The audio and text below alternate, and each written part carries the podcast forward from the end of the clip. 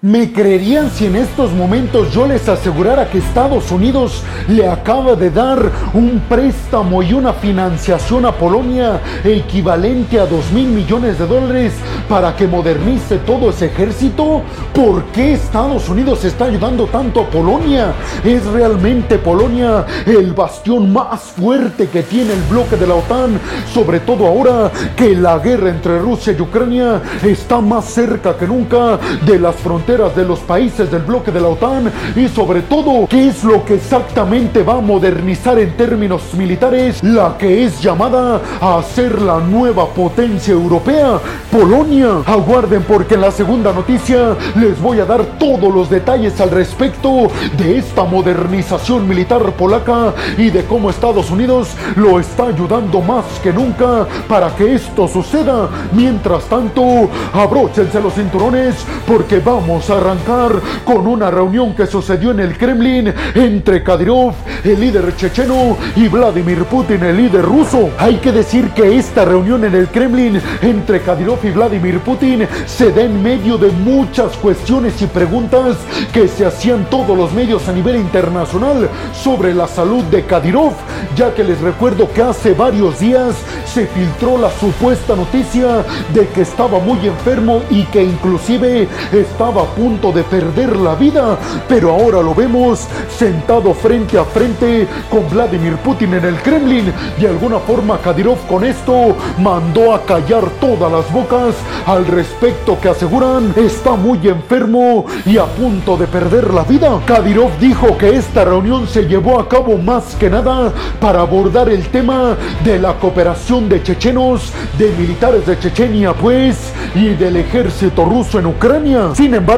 la reunión también se produjo entre ambos después de que líderes chechenos, específicamente Kadyrov y el Kremlin, atraviesen por una crisis en sus relaciones. Abróchense los cinturones porque les voy a platicar por qué ya no se llevan tan bien Chechenia y el Kremlin. Aunque hay que recordar que Kadyrov es un protegido de Vladimir Putin en todos los sentidos y también hay que recordar que Kadyrov ha sido puesto como líder de Chechenia por parte de Vladimir Putin para que se encargue de mantener oprimido a todo el pueblo en Chechenia y que no vuelvan a considerar la idea de independizarse de Rusia y por ende que no se desencadene una nueva guerra entre Rusia y Chechenia. Sin embargo, aunque Kadyrov y Vladimir Putin son muy aliados por esto que les acabo de comentar y además por la cooperación en Ucrania entre el ejército ruso y las tropas chechenas, aunque todo esto ocurre, hay una grave crisis en sus relaciones. ¿Por qué, peregrinos? Pues nada más y nada menos porque el hijo de Kadyrov, que tiene 15 años, le proporcionó una paliza a un prisionero de etnia rusa que está en una cárcel en Chechenia, lo que obviamente no le agradó para nada al Kremlin, ya que se trata de un ciudadano ruso y esto les hizo recordar seguramente el pasado de guerra entre rusos y chechenos. Kadyrov, hay que decirlo, no mencionó nada al respecto de que Putin y él mantuvieran conversaciones de este tema en esta reunión que les dije que se llevó a cabo en el Kremlin. Lo único que dijo Kadyrov es que hablaron de Ucrania y de la cooperación del ejército ruso y las tropas chechenas, pero todos los medios en el mundo, específicamente la agencia de noticias Reuters, asegura que por supuesto que Putin le llamó la atención y mucho a Kadyrov. Y es que déjenme ser más claro con este tema, peregrinos. Hace algunos días, el propio Kadyrov publicó un video donde se ve la paliza de su hijo de 15 años propiciada a un prisionero en Chechenia de etnia rusa llamado Nikita Suralev, un ruso que está prisionero en Chechenia acusado de quemar el Corán. Kadyrov publicó este video y dijo sentirse muy orgulloso de su hijo por haberle propiciado esta paliza a este ruso, lo que obviamente como ya se los dije no le pareció para nada bien al Kremlin, desatando una crisis en las relaciones entre Chechenia y el Kremlin. Sabemos perfectamente que Kadyrov cuenta con la bendición de Vladimir Putin para que viva como un rey y que Chechenia sea su reino. Todo con la promesa de que no se levante nuevamente en armas Chechenia en contra de Rusia buscando independencia. Pero muchos apuntan a que los chechenos están por debajo de la mesa planeando una rebelión en contra de Rusia para aprovechar que ahora el Kremlin está muy focalizado en niveles económicos y militares en Ucrania. Pero ustedes qué piensan, peregrinos? ¿Creen realmente que Vladimir Putin le llamó la atención y le reclamó a su protegido checheno Kadyrov? Por este tema de que su hijo de 15 años le proporcionó una paliza a un prisionero de etnia rusa, precisamente en Chechenia, acusado de quemar el Corán. Y sobre todo les preguntaría, ¿creen que los chechenos por debajo de la mesa están planeando llevar a cabo una rebelión en contra del Kremlin para buscar su independencia aprovechando que ahora Rusia no tiene recursos para llevar a cabo una guerra contra Chechenia debido a la guerra en contra de Ucrania? Bienvenidos bienvenidos a un nuevo video de geopolítica en el cual, como ustedes ya saben, les voy a platicar lo más importante que ha acontecido a niveles diplomáticos y geopolíticos alrededor de todo el mundo. Y vámonos rápidamente con la segunda noticia de este video, peregrinos, que tiene que ver con lo que les adelanté al principio de este video, con que Estados Unidos anunció que está dispuesto a financiar la modernización del ejército polaco. Sí, peregrinos, así como lo escucharon, Estados Unidos y Polonia firmaron un acuerdo en el que se comprometen desde Washington a financiarle a Polonia con 2 mil millones de dólares la modernización de varios sectores de su ejército, específicamente el sector de la Fuerza Aérea Polaca, el sector de los tanques militares y además el sector de los sistemas defensivos aéreos. El acuerdo obviamente plantea una cooperación mucho más cercana y estrecha entre Washington y Varsovia en términos militares defensivos. Como ya se los dije, el presidente Andrés Duda estipuló que este préstamo estadounidense lo va a utilizar para renovar su fuerza aérea, para comprar más tanques y además para comprar más sistemas de defensa aérea Patriot. Pero lo más sorprendente es esto que les voy a nombrar a continuación, peregrinos, porque Polonia y Estados Unidos anunciaron que conjuntamente van a empezar a fabricar poderío militar. Sí, peregrinos, así como lo escucharon bien, las industrias militares de Varsovia y de Washington se van a unir para desarrollar poderío militar de absoluta nueva tecnología. Desde la Casa Blanca, John Kirby aseguró que este acuerdo responde a la preocupación que tiene Polonia, una preocupación que se justifica, aseguró John Kirby, de que el conflicto entre Rusia y Ucrania está cerca de su frontera este. Por lo tanto, Polonia quiere estar sumamente preparada para que en el dado caso de que se necesite ir a la guerra con Rusia si es que Rusia vence Ucrania y quiere entrar a Polonia. Dijo John Kirby, aquí estamos los estadounidenses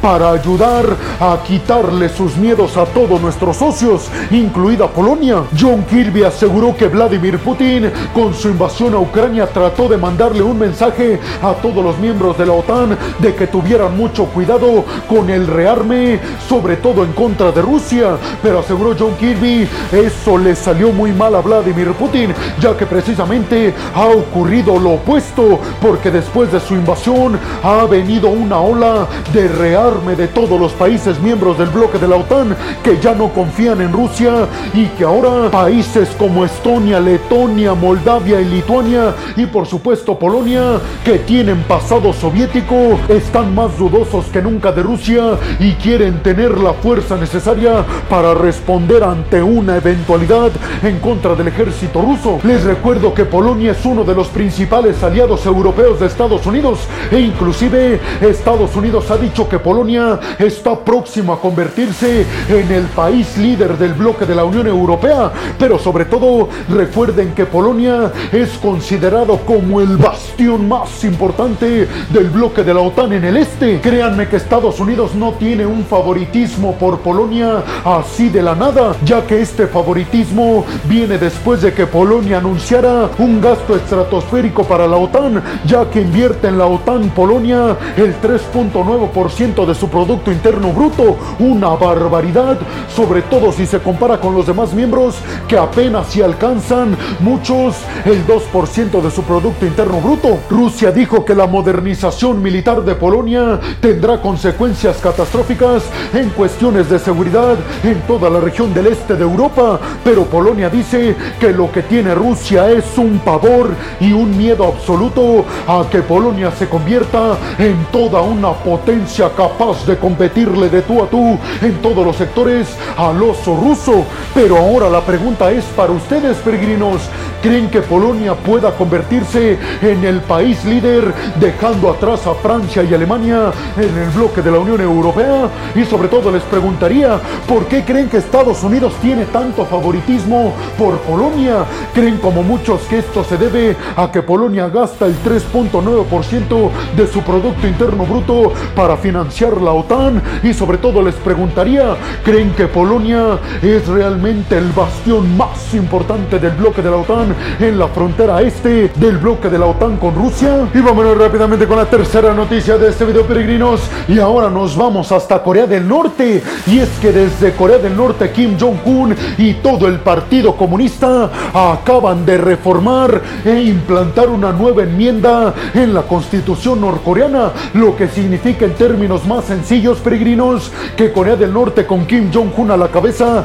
acaban de reformar su constitución. Esto para aumentar el gasto militar y sobre todo ponerle énfasis al programa nuclear norcoreano. Esto para aseguran disuadir a Estados Unidos, Corea del Sur y Japón. En la enmienda a la constitución en Corea del Norte se especifica muy claramente que ahora Corea del Norte va a centrar la mayor parte de sus recursos militares en aumentar el número de sus ojivas nucleares, pero además se estipula que Corea del Norte va a focalizar mucho de su recurso militar, hablando en términos económicos, en desarrollar misiles balísticos intercontinentales capaces de portar las ojivas nucleares que tienen en Corea del Norte. Muchos están hablando de que esta enmienda se debe a que ahora Corea del Norte están muy seguros de llegar a un acuerdo con Rusia en términos militares y debido a que Rusia le estaría compartiendo su tecnología nuclear, sobre todo en cuanto a submarinos se refiere, pues dicen que ahora Corea del Norte tiene como objetivo reformular su constitución para que cuando obtengan toda esta información de tecnología nuclear en submarinos rusos, empezar a fabricarlos. Además, recuerden que en la constitución norcoreana recientemente ya se había aprobado el hecho de que Corea del Norte puede presionar el botón nuclear para atacar de forma nuclear a algún país en el dado caso de que la seguridad nacional de Corea del Norte se esté viendo comprometida. Esto obviamente fue un escándalo en su momento, peregrinos, ya que Corea del Norte básicamente lo que dijo en esta enmienda a su constitución es que podría atacar a Corea del Sur en el dado caso de que los norcoreanos sientan que su país esté en riesgo, aunque no lo esté. Pero ahora me gustaría conocer su opinión, peregrinos. ¿Creen realmente que Corea del Norte tenga la solvencia económica necesaria para potencializar y aumentar el número de sus ojivas nucleares, pero sobre todo para desarrollar misiles balísticos intercontinentales capaces de portar estas ojivas nucleares? Y por último les preguntaría, ¿creen que esta enmienda en Corea del Norte tiene que ver con que Kim Jong-un recibió la promesa de Vladimir Putin de sí llegar a un acuerdo militar en cooperación a cambio de que municiones norcoreanas serán pagadas con Rusia, específicamente con su tecnología de misiles balísticos y de submarinos nucleares? ¿Qué creen que harán los aliados Corea del Sur, Estados Unidos y Japón en contra de Corea del Norte si lleva a cabo un acuerdo militar y tiene acceso a la tecnología militar rusa? Y vámonos rápidamente con la cuarta noticia de este video peregrinos y es que ahora nos vamos hasta el interior del Kremlin porque Vladimir Putin les ordenó de forma urgente a todos sus asesores energéticos y económicos que estabilicen los precios de los combustibles dentro de Rusia. Esto debido a que se dispararon los precios de los combustibles en Rusia debido a que entró en vigor la prohibición de las importaciones de diésel y de gasolina, es decir, de combustibles rusos a todos los aliados occidentales y esto además provocó que se elevaran los precios del petróleo a nivel mundial, llegando el precio del petróleo a estar a niveles que estuvo en el mes de noviembre del año pasado. Muchos piensan inclusive que el barril de petróleo estará llegando a los 100 dólares por barril. Les recuerdo peregrinos que la mayor parte de los ingresos gubernamentales del Kremlin se debe precisamente a la venta de sus energéticos, de su petróleo, de su carbón y de su gas natural. Por eso los aliados occidentales están implementando estas restricciones para de alguna u otra forma mermar los ingresos del Kremlin y para que ya no tenga capacidad económica suficiente para continuar la financiación en contra de Ucrania. Pero desde Rusia aseguran que todo esto será inútil, sobre todo porque en estos momentos el Producto Interno Bruto de Rusia continúa creciendo a pasos agigantados. Recuerden peregrinos que estos datos podrían tener una trampa, ya que el Producto Interno Bruto de Rusia está creciendo no porque la economía vaya de maravilla, sino porque los expertos apuntan a que Rusia está migrando a una economía de guerra, es decir, en una economía que está basada única y exclusivamente en el desarrollo de poderío militar, algo que afectará en el futuro a Rusia, ya que la industria tecnológica y otras importantes están siendo descuidadas debido a que todo se está centrando, todos los esfuerzos y toda la focalización en la industria militar. Pero ustedes qué piensan, peregrinos? ¿Creen que el crecimiento del Producto Interno Bruto de Rusia es un espejismo como aseguran algunos y que se debe no a que la economía esté bien, sino a la migración por parte de Rusia a una economía militar? Y sobre todo les preguntaría, ¿creen que Vladimir Putin logrará estabilizar los precios de los combustibles, sobre todo ahora con la prohibición occidental a importar diésel y gasolina rusos? Y vámonos rápidamente con la quinta noticia de este video peregrinos y ahora nos vamos hasta Brasil y es que Lula da Silva, el presidente brasileño, recibió al primer ministro de Vietnam, Tan Minh Chin, esto en Brasilia, la capital brasileña. Después de su reunión en privado, Lula da Silva aseguró que Vietnam está bastante interesado en entrar en acuerdos comerciales con el Mercosur, que recuerden que el Mercosur está conformado por Brasil, Argentina, Uruguay y Paraguay. Lula da Silva dijo que le sorprendió muchísimo el interés que tiene Vietnam en competirle comercialmente hablando a las grandes potencias mundiales. Por eso dijo Lula da Silva, hoy en día firmar un acuerdo comercial con Vietnam que está en camino a convertirse en un competidor económico de China, sin lugar a dudas beneficiaría y mucho a el Mercosur. Les recuerdo peregrinos y lo mismo hizo Lula da Silva al recordar el hecho de que Estados Unidos y Vietnam firmaron un acuerdo de asociación estratégica en términos comerciales, económicos y tecnológicos, ya que Estados Unidos dijo que Vietnam está llamado a ser un competidor en cuanto a la segunda economía mundial en contra de China. Pero ustedes qué piensan, peregrinos? ¿Creen realmente que un acuerdo comercial con Vietnam por parte del Mercosur ayudará a toda esta región de América Latina a convertirse también en un competidor en términos comerciales en todo el mundo? Y sobre todo les preguntaría, ¿creen que Vietnam logre lo que aseguró Lula da Silva, convertirse en un competidor de tú a tú del gigante asiático en términos tecnológicos y comerciales? Y vámonos rápidamente con la sexta y última noticia de este video, peregrinos, que tiene que ver con declaraciones que ofreció el presidente iraní Ebrahim Raisi. Esto en una entrevista que le concedió a la CNN en Estados Unidos. Raisi aseguró en esta entrevista que un acuerdo para la normalización entre Arabia Saudita e Israel que está promocionando Estados Unidos será prácticamente imposible de que se concrete. Sin embargo, Estados Unidos dijo que Irán tiene mucho miedo de que Estados Unidos logre normalizar las relaciones entre Arabia Saudita e Israel, ya que son sus archienemigos y no le gustaría verlos unidos. Raisi también dijo para la CNN que Irán no le ha negado la entrada a su país a los observadores de la Organización Internacional de la Energía Atómica para que observen el progreso del programa nuclear civil iraní y para evitar que Irán esté fabricando en secreto una bomba nuclear. Sin embargo, peregrinos, la prohibición de Irán a la OIA de que envíe observadores sí existe. Pero ustedes qué piensan, peregrinos? Primero les preguntaría, ¿creen que Raisi tiene razón razón al asegurar que le será imposible a Estados Unidos normalizar las relaciones entre Israel y Arabia Saudita y sobre todo les preguntaría,